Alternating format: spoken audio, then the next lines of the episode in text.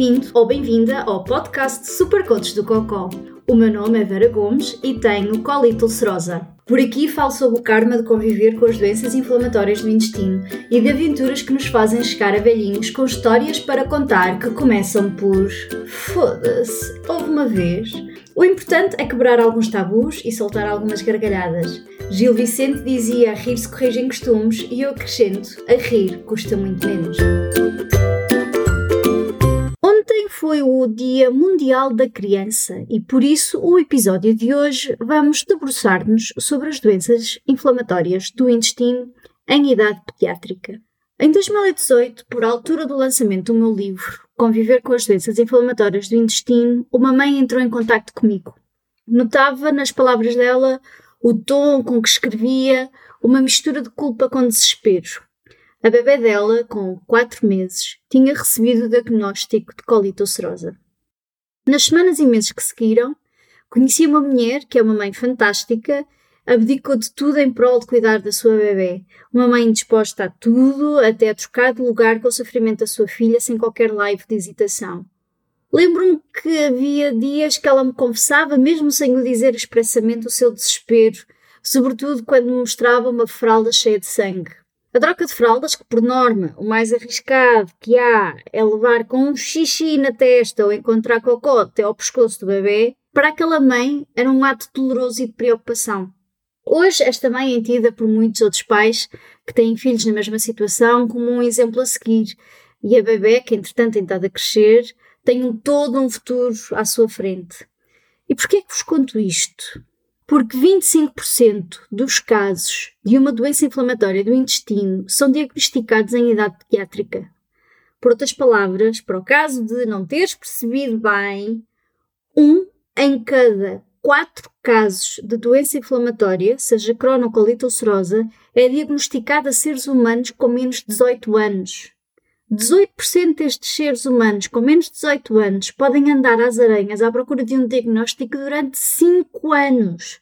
Obviamente, deixo a ti e à tua imaginação o desespero dos pais, das mães e, claro, da criança à procura de um diagnóstico. E, sobretudo, como é a reação do pai ou de uma mãe ao receber a notícia que o filho tem uma doença para o resto da vida. Perguntas tu, oh supercotes, mas como é que é a vida de uma criança com uma doença inflamatória do intestino? E eu, Supercotos, possuída da melhor informação que consegui encontrar, eh, de fontes minimamente credíveis, honestas e disponíveis, digo-te: a doença inflamatória intestinal não é uma doença que as crianças superem, no sentido que é uma doença crónica. Sabes? Aquela coisa do para a vida, do casamento sem divórcio. Agora, as crianças aprendem a viver com ela e a gerirem o seu dia a dia com ela. Importante lembrar como muitas crianças têm longos períodos, às vezes anos, sem qualquer tipo de sintomas. Agora, não nos podemos esquecer que algumas crianças com doença inflamatória do intestino faltam muito à escola. Aquelas que têm cólicas dolorosas, diarreia frequente ou vontade de vomitar têm dificuldade em ficar sentadas durante as aulas ou no autocarro para ir e voltar da escola.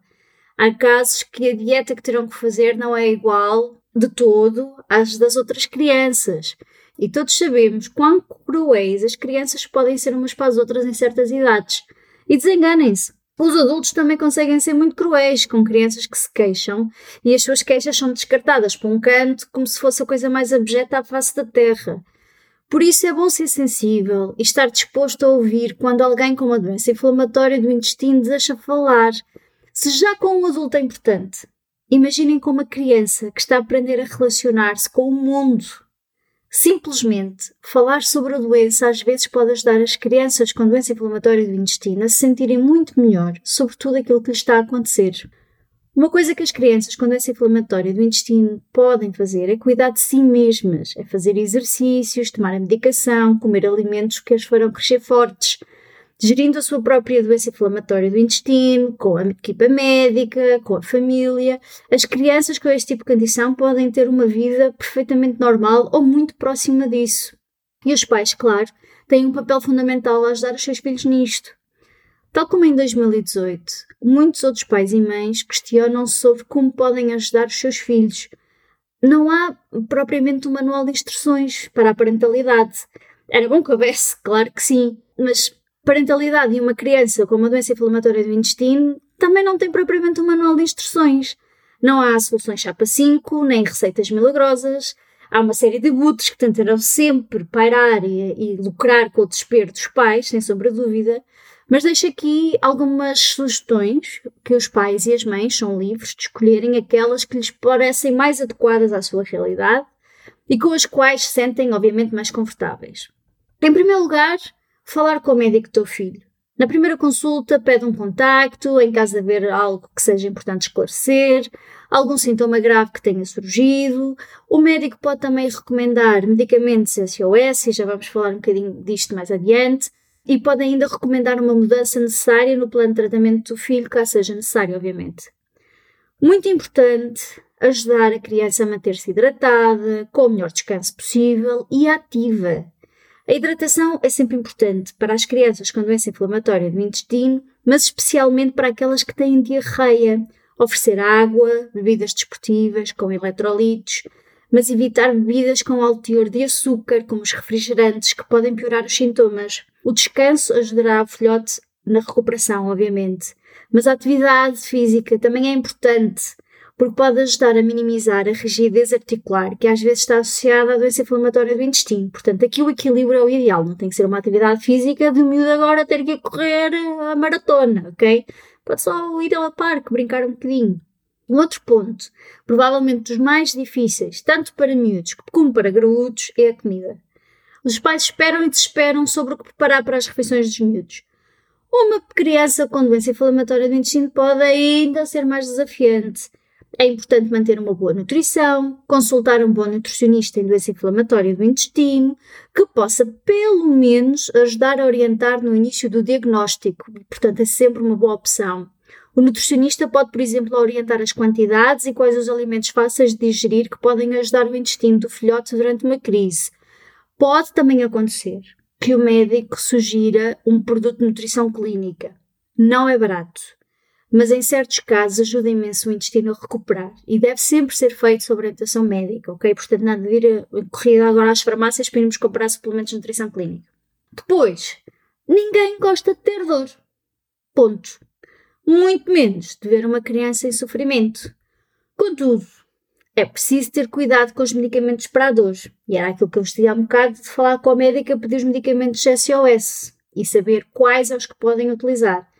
Se o filhote estiver com dores nas articulações durante uma crise, por exemplo, pode sempre tentar terapia de calor, mais conhecido pelos saquinhos de água quente, os banhos de imersão, massagens suaves, descansar em vez de medicamentos anti-inflamatórios que só deverão ser tomados mediante prescrição médica.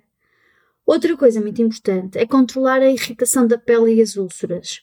Ora, se o filhote está com diarreia frequente durante uma crise, é importante manter a área anal o mais limpa e seca possível. Uma pomada tópica à base de óxido de zinco, que normalmente são aquelas pomadas brancas, pode proteger a pele se ainda não estiver rompida, ok? Se a pele estiver com fissuras, aí é mesmo pegar no telefone e falar com o médico. Eu sei que os pais, não só as mães, mas também os pais, sofrem com o que se passa com os filhos. E por diversas vezes ao longo dos anos que falo abertamente sobre doenças inflamatórias do intestino, foram vários os que me contactaram diretamente com dúvidas e perguntas sobre como apoiar os filhos com doença inflamatória do intestino. Contudo, gostaria de terminar este episódio com uma mensagem especial às mães, porque quer queiramos, quer não, continuamos a viver num mundo que se exige mundos e fundos às mulheres que são mães, em que há todo o nível de exigência para lá do razoável e continuamos a fazer com que as mães se sintam culpadas por tudo e um par de botas. Gostaria de começar por dizer: não tens culpa. Teres uma criança com uma doença crónica é desesperante, eu sei. Vais perguntar muitas vezes o que é que eu fiz de errado, porque é que a minha criança está a sofrer. Mas a verdade é que não fizeste nada de errado, absolutamente nada, nem há nada para te sentires culpado ou culpada. Sim, vão sempre haver pessoas que não percebem um boi de doença inflamatória do intestino e honestamente nem de maternidade que continuarão a mandar bitites que começam por se fosse eu. A verdade é que não são elas, e em bom rigor, nem elas sabem o que fariam se estivessem no teu lugar. Por isso, o meu conselho é ser a mãe e o pai que achas que deves ser. Ama a tua criança como sempre sonhaste amar. Vive um dia de cada vez. Chora quando achares que deves chorar. Ri sem medos e, sobretudo, vive sem culpa, porque há coisas que simplesmente não se conseguem controlar. Foda-se, uma vez! Pensei duas vezes se deveria manter este segmento neste episódio, confesso, e depois de muito pensar decidi manter na mesma, porque creio que depois de uma coisa tão séria é importante descontrairmos um bocadinho. Ora, pois então, há muitos anos atrás, numa altura em que, por causa da medicação que tomava, vivia o medo dos adeptos do Benfica ou externos do Sporting se enganarem e festejarem o campeonato à volta da minha anca, fui ao supermercado. Eu sei, esperavam algo muito mais glamouroso, mas fui apenas ao supermercado abastecer porque comia tal e qual uma debulhadora. Estava eu na fila para pagar, gorda, barriguda, aflita com uma cólica monumental e comecei a esfregar a barriga, a ver se aquilo aliviava um bocado, pelo menos para ver se conseguia pagar e chegar a casa. Note-se, eu só queria pagar e pôr-me a mexer dali para fora. Sentia o mau humor a crescer dentro de mim de cada vez que a cólica enficava, né? parecia que enficava os pés ali no intestino. Acho que a senhora que estava à minha frente, que me viu assim a esfregar a pança, que obviamente saltava aos olhos de qualquer pessoa, começou a chegar-se para o lado enquanto me fazia sinal para passar à frente. Honestamente, eu estava tão aflita que nem olhar para trás. Mas acho que a senhora começou a fazer perguntas. De quantos meses está? E eu, meia perplexa, meia aflita, passei dali, entre uns segundos de hesitação, respondi: Cinco meses. A senhora não satisfeita continuou.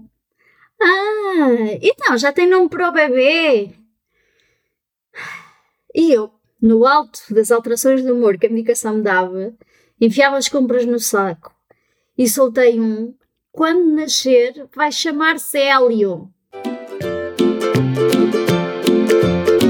É tudo por hoje. Se gostaste do que ouviste ou achaste interessante, se esboçaste um sorriso ou soltaste uma gargalhada, então está na hora de seguires os desígnios do Buda e partilha este episódio com um amigo e que Buda do Cocó esteja contigo.